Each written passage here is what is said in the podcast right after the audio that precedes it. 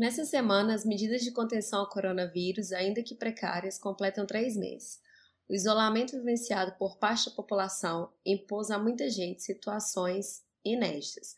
Trabalho e ensino home office, obrigatoriedade de passar grande parte do tempo em casa, fechamento dos locais públicos de lazer e a convivência estendida ou integral com nossos familiares, parceiros ou colegas. Diante de tantas adversidades, dentre elas o péssimo cenário econômico, político e social que atravessamos, ninguém duvida que são tempos difíceis.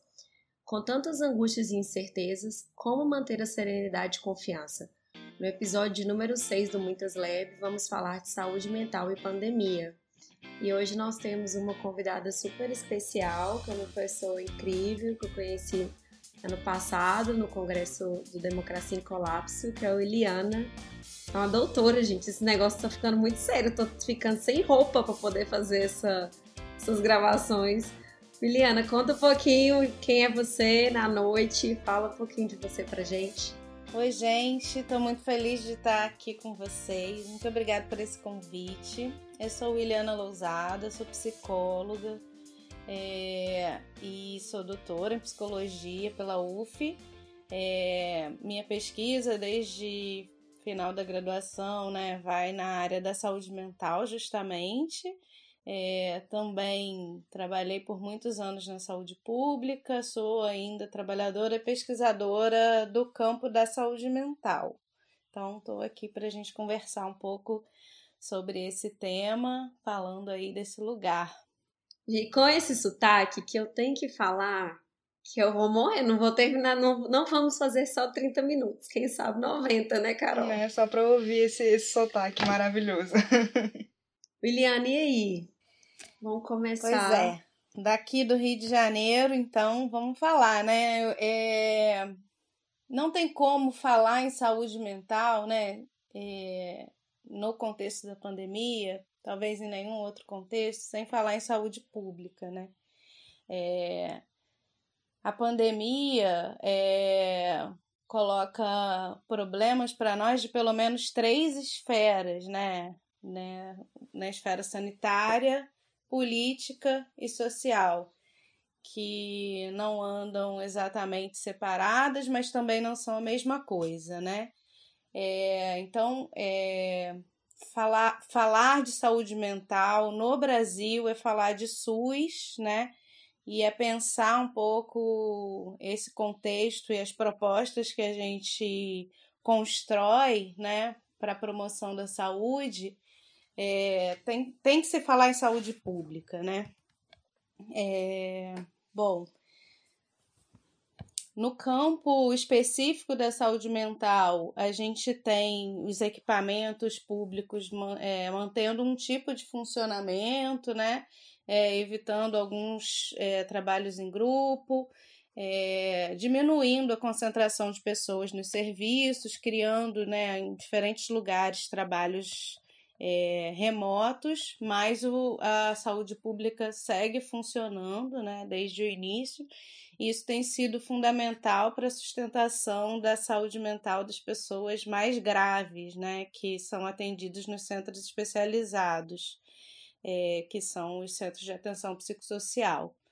É, mas também a gente é, quer pensar aqui a saúde mental de maneira mais ampla, né, das pessoas que não faziam antes uso desses serviços, que eventualmente na pandemia vão precisar fazer uso desse serviço.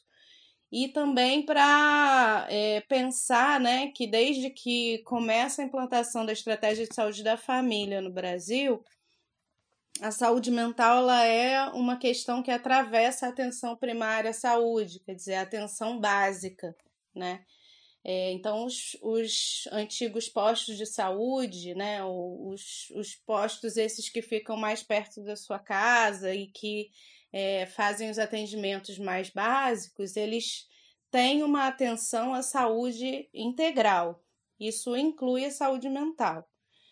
Então, Estou construindo um pouco esse pensamento para a gente entender que eu parto de um conceito de saúde que é saúde física é, e mental, é uma, é uma saúde, é um olhar integral para a saúde, né?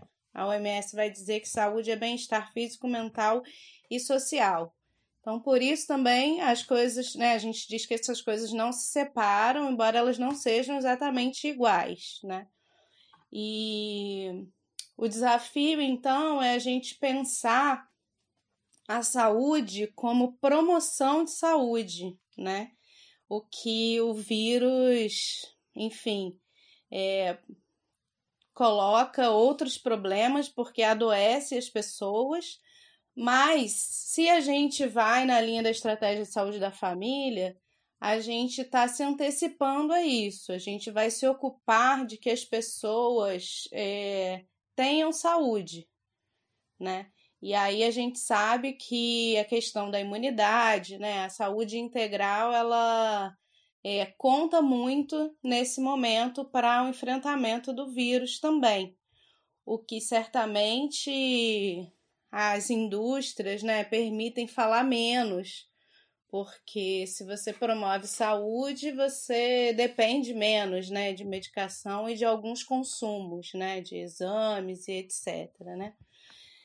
Então, pensando nessa linha, né, é, eu quero falar, continuar falando da saúde mental no sentido da promoção da saúde, né, para que a gente possa é, pensar em cuidados, sim, se a gente adoece, mas que antes disso a gente possa ter o nosso espírito, né, vamos chamar assim, fortalecido para atravessar esse momento, né?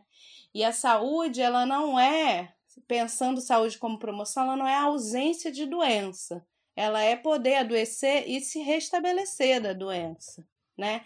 Na saúde mental também a gente entende assim. Então é poder ter angústia, é poder ter crise de ansiedade, né? Mas é poder se restabelecer e ir aprendendo a manejar, né? A ter um jogo de cintura com essas questões, né? Então. Ou seja, ela, é, se eu entendi, é, a saúde mental, ela, ela olhar para a saúde mental, ela propicia a gente a gerenciar essas crises que são inerentes à vida, né? E agora é, estamos vivenciando uma crise todos ao mesmo tempo, né? Claro que cada um de uma maneira diferente, porque existem pessoas em diversos contextos de, de classe, né? E, esses recortes que são necessários fazer, mas é, pelo que eu entendi da sua fala, então, todos nós agora precisamos nos voltar para a promoção da nossa saúde mental. Exatamente. Que não é só a falta de doença. Exatamente. É isso? Exatamente. Entendeu direitinho. é... Enquanto você falava, Williana, só fazendo um adendo mesmo, é, essa questão do SUS, Sim. Eu, eu gostaria de compartilhar uns pensamentos que eu tinha quando eu era mais nova, de que a saúde mental era um luxo, sabe? Cuidar da saúde mental era um luxo e que eu não tinha acesso a isso. Ponto. E eu achava que, por exemplo, postos de saúde eram estritamente para é, é, doença mesmo, tratamento dessas coisas. Sim. E depois que eu passei a cuidar mais da minha avó, na época que ela, que ela tava doente, eu fui entender que o SUS cuida também dessa parte da saúde mental. Isso. E aí eu comecei a entender, sabe, que, bom, é, o SUS também dá um, um, acesso a isso também. Então, eu tenho acesso a isso também. Sim. Então, significa que não é um luxo. Eu preciso cuidar dessa saúde mental. Uhum. É, e isso, para mim, assim, foi uma explosão de mente, uhum. sabe? É, parece uma coisa muito boba, mas foi assim: gente, não é uma coisa só para pessoas ricas. Uhum. Não é só para uma elite. É, todo mundo precisa entender a saúde mental. É, cuidar da saúde mental, né?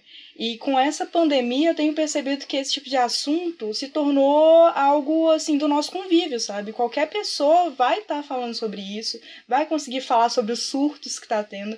E eu acho isso um avanço muito grande você conseguir sentar e falar, olha, eu tô surtada nessa pandemia, eu tô louca.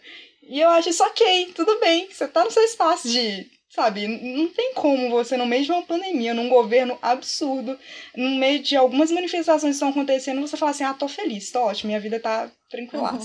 Não, é. sabe? É permitido. Bem importante isso, até que tem sido um certo é, chavão no momento, as pessoas perguntam: oi, tudo bem? Assim, na medida do possível, sim, né? ou dentro do que tem para estar tá bem, a gente está bem, porque realmente ninguém está bem.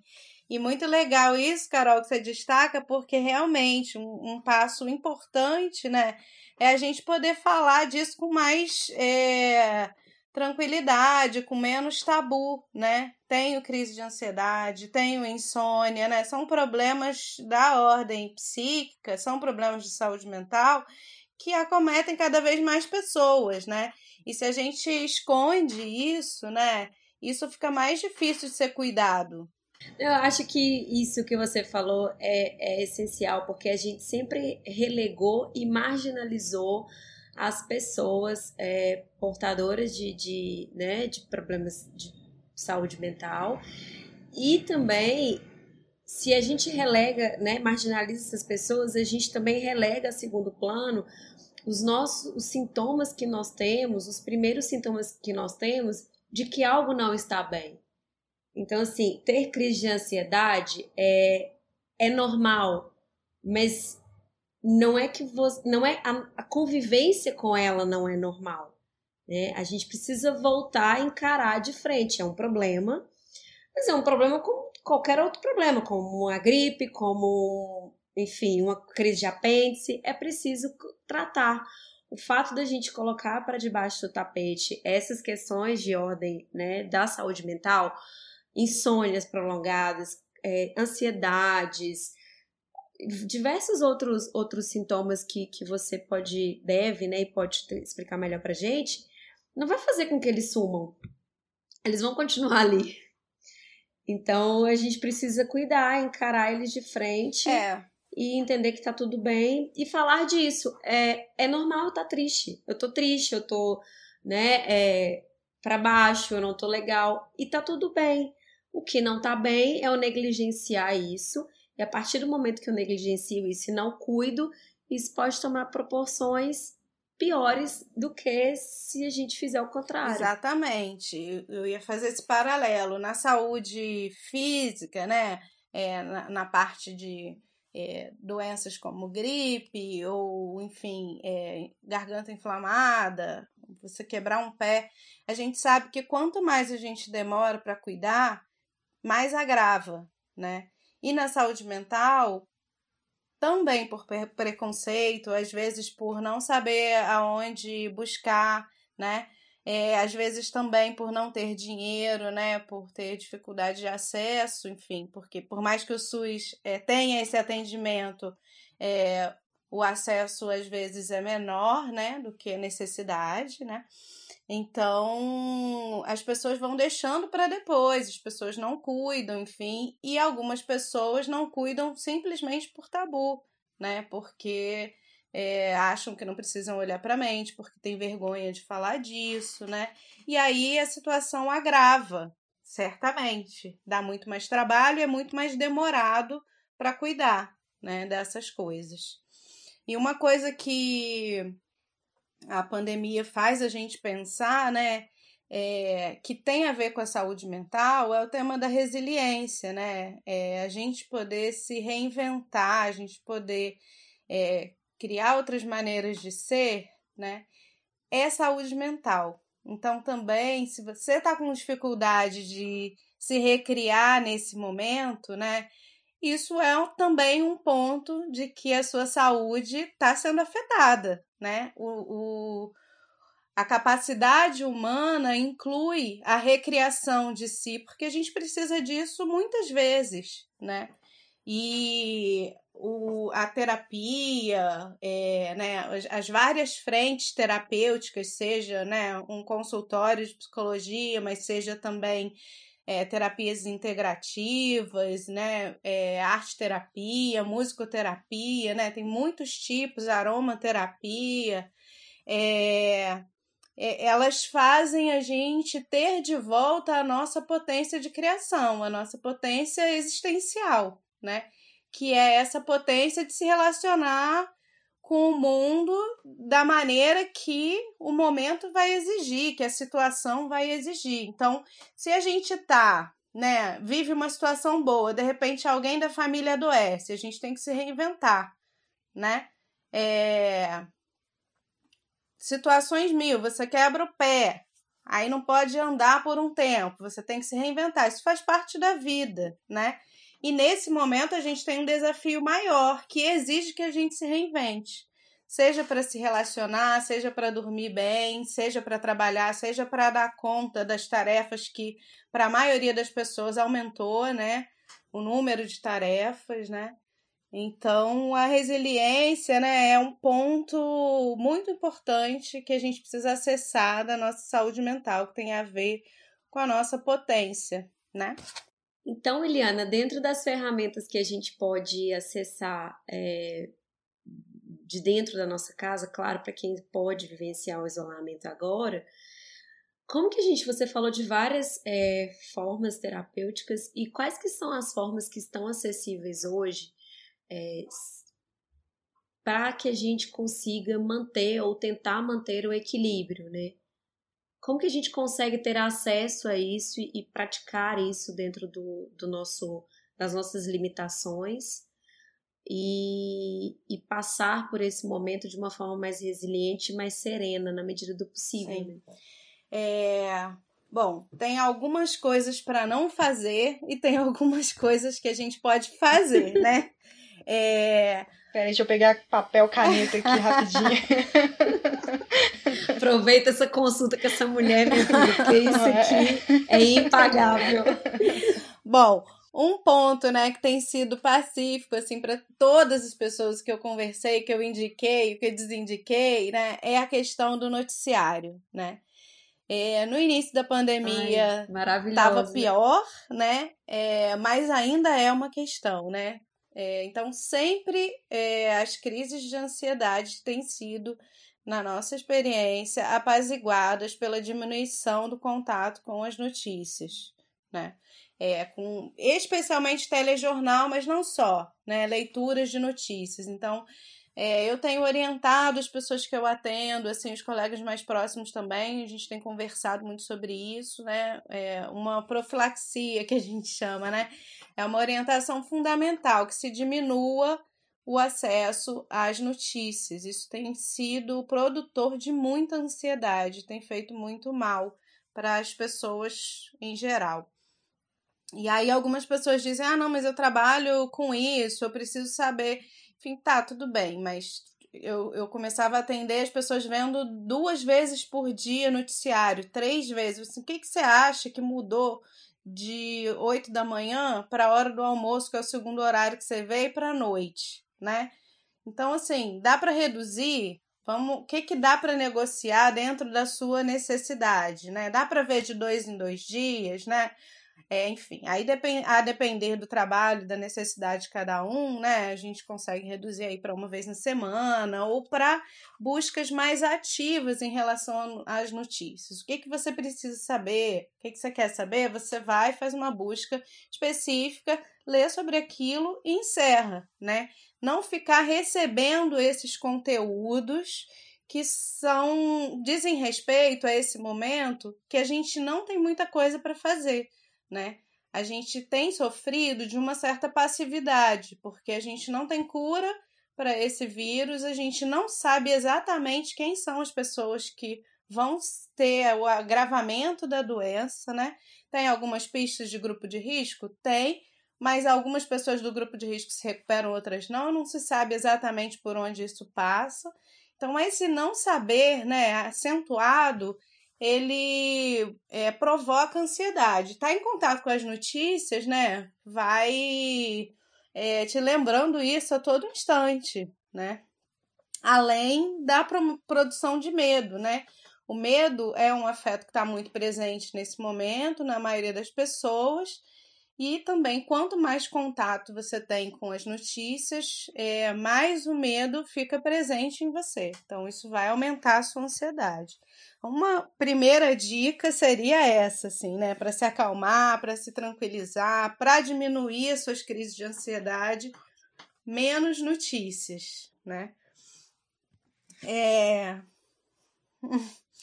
Dentro dessa ideia de promoção da saúde mental também, né? Assim, é importante buscar um contato com o que a gente pode fazer, né? O que, que a gente pode fazer? lavar as mãos, né? Não colocar a mão no rosto, no nariz, na boca, usar máscara, sair o menos possível, não estar em lugares aglomerados, mas também a gente pode cuidar da imunidade, né? Então, pesquisar, procurar saber, ou se quem puder também ter uma consulta com uma nutricionista, enfim. Como cuidar da sua imunidade, né? Uma alimentação mais diversificada, quais são é, os temperos que ajudam, a cúrcuma e etc, né? São coisas que a gente pode fazer. Isso nos dá uma sensação de um pouco de tranquilidade e de potência, porque a gente está mais conectado com o que a gente pode do que, o que com o que a gente não pode, né? Então, é uma boa alimentação, né? Os chás têm várias medidas naturais que são bacanas também para acalmar, né? Então também você ir conhecendo um pouco as ervas, né? Uma camomila, artemisia, erva de São João, enfim, os chazinhos que você vai conhecendo, também perguntando aos profissionais, né, aos médicos, aos, aos nutricionistas, enfim. É, isso pode ajudar muito também. É, outro ponto é a atividade física, que é um ponto bem controverso, porque se as pessoas estão em casa, como fazer, enfim. Mas existem muitas opções né, de exercício em casa e comprovadamente a atividade física ela traz benefícios para a saúde mental. Então isso é muito importante, né? É, as dicas são todas dentro é, dos possíveis, né, gente? É, ninguém é, tem obrigatoriedade, mas estou apresentando para cada um é, adequar os seus possíveis, né? Então, a atividade física, ela traz sim muitos benefícios à saúde mental. E, eu, e o último ponto que eu elenquei foi estar em grupos, né? O que agora é virtualmente, mas a coletividade, a presença em grupo, ela é fundamental para atravessar esse momento. Que não é só falar de si ou dos seus sentimentos, mas também ouvir o outro. Essa troca, né? Esse reconhecer-se enquanto um ente social pertencente né, a um lugar é, traz muita potência para a nossa existência. Nossa, total. Você falou uma frase que meu terapeuta já falou para mim algumas vezes. Hum. É, grupos têm um, laços em grupos têm um poder muito forte. Exatamente. Ele ele me falou isso a primeira vez quando comecei a a militar no movimento feminista de uma forma organizada já há alguns anos, uns três anos, e depois ele repetiu para mim algumas outras vezes. E é verdade, porque nós somos seres sociáveis, Sim. né? Então, e, e, e, essa conexão com o outro, ainda que virtual, ela ela causa em nós realmente efeitos fantásticos, né? De se sentir parte, se sentir integrado, de sentir que se é importante para alguém e que alguém ali é importante para você, essa troca de cuidado, de atenção, é incrível.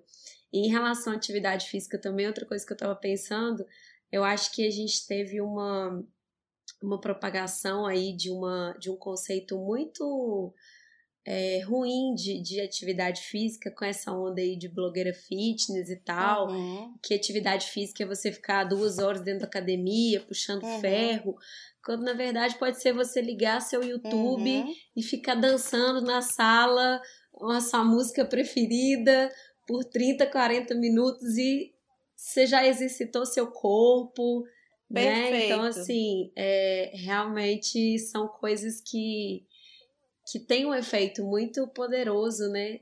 Para o nosso bem-estar. Sim. E, e, esse, e esses conceitos, né, são muito caros a nós. Então, assim, não é porque é, tem uma galera que está se apoderando aí da noção de atividade física para é, trabalhar exclusivamente contornos do corpo, etc., né? Que a gente vai ceder essa, essa atividade física associada à saúde para outro campo, né? É, é, esse conceito é antigo, é presente, é necessário, né? Então, a atividade física é sim é, promoção de saúde, né? Não só mental, né? Certamente, física também, né? Bem lembrado aí esse é, esse roubo aí desse, desse conceito, enfim, dessa atividade por outros campos que não estão preocupados com a saúde, né? O que, que você tem feito, você, Carol e Eliana, o que, que vocês têm feito para vocês manterem um pouco da saúde mental? Surtado todo mundo tá, né? Eu acho que a gente chegou nessa síntese aqui que bem a gente não tá, mas a gente podia estar tá pior se a gente não tivesse fazendo algumas coisas. Olha, como é papo de mulher, vou contar uma coisa que eu comecei a fazer na pandemia, que uma amiga tinha me indicado há um tempo e foi muito fundamental. Assim, eu tenho muito problema de insônia desde sempre, né? E que, claro, se agravou na pandemia. E aí eu fiz uma coisa que eu não vou poder ensinar aqui, mas enfim, cada um pode pesquisar, que é a vaporização do útero, que é para as mulheres, é, enfim, e que é a prática de sentar-se sobre um vapor, né, uma água fervente, que você pode usar ou não algumas ervas, no caso usei algumas ervas, e enfim, aquela mucosa ali tem uma absorção muito rápida, porque é uma mucosa muito fina, muito irrigada de sangue, e isso foi fundamental assim para cuidar da minha insônia nesse momento. Foi muito importante. É, muito legal. Olha só, eu, eu conheço, mas eu nunca fiz. E eu não sabia que, que podia ser uma ferramenta voltada para insônia, né? Sim, pois é, e pode ser. E aí tem uma coisa também que eu fico pensando que muito do que a gente fala assim nesse momento de pandemia é tá conectado às coisas que a gente já vinha pensando para o mundo, né, Kelly? Assim, de querer um mundo melhor, mais solidário, né? Que não pense só em si.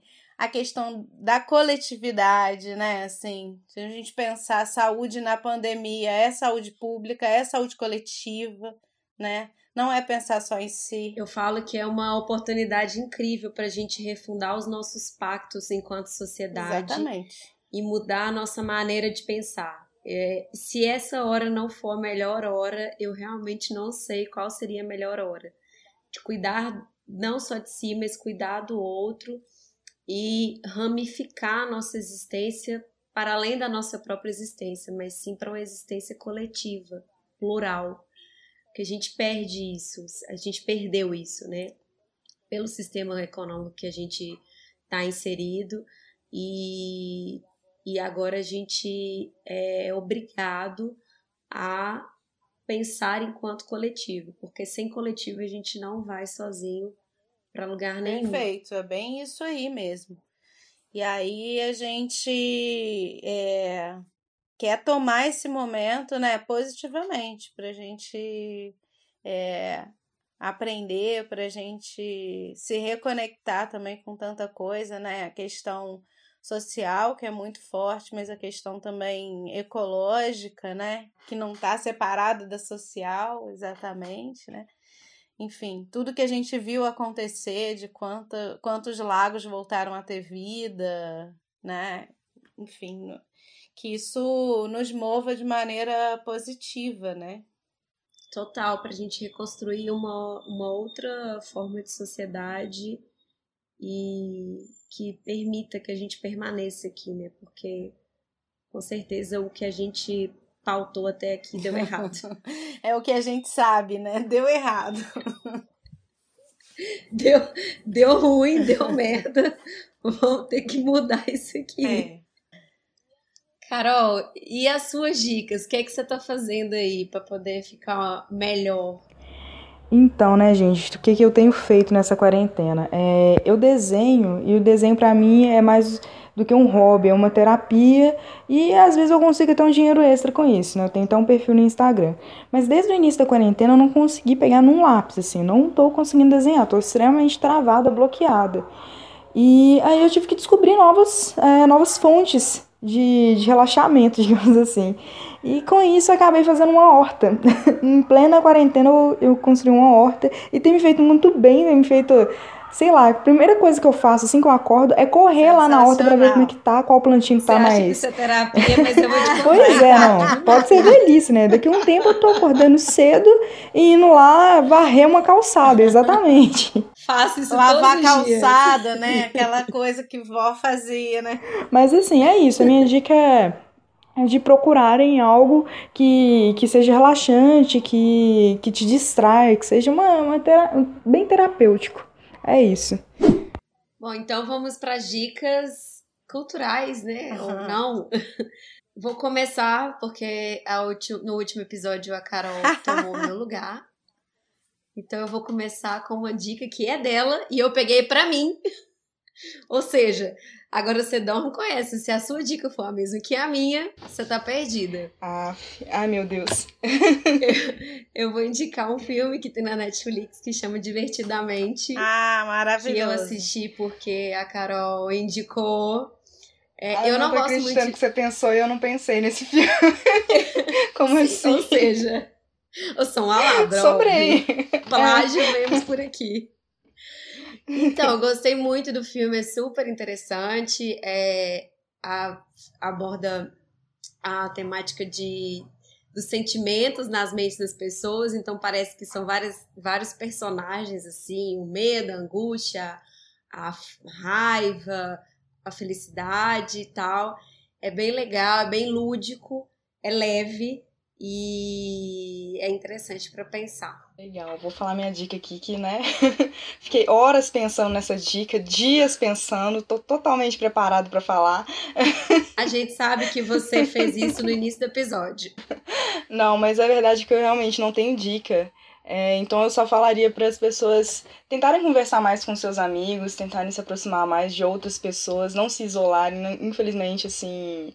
É, Infelizmente não, né? Felizmente a gente tem pessoas aí que a gente pode contar. Então não se isole, tenta chamar o pessoal. A dica do Gartic aí de novo, chama a galera para jogar Gartic.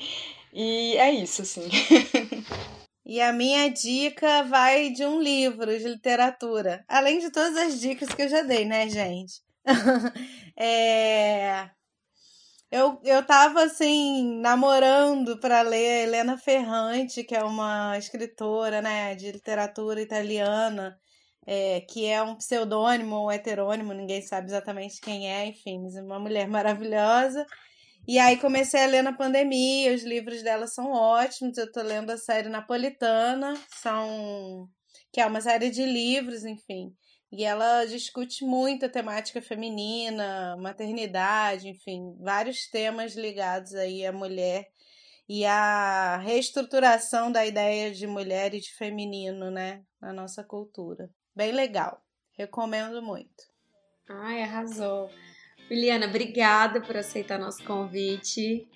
Foi um prazer ter você aqui com a gente. Obrigada também, gente. Eu adorei nosso papo e espero que em breve a gente possa gravar mais. Obrigada pelas dicas. Anotei tudo, gente.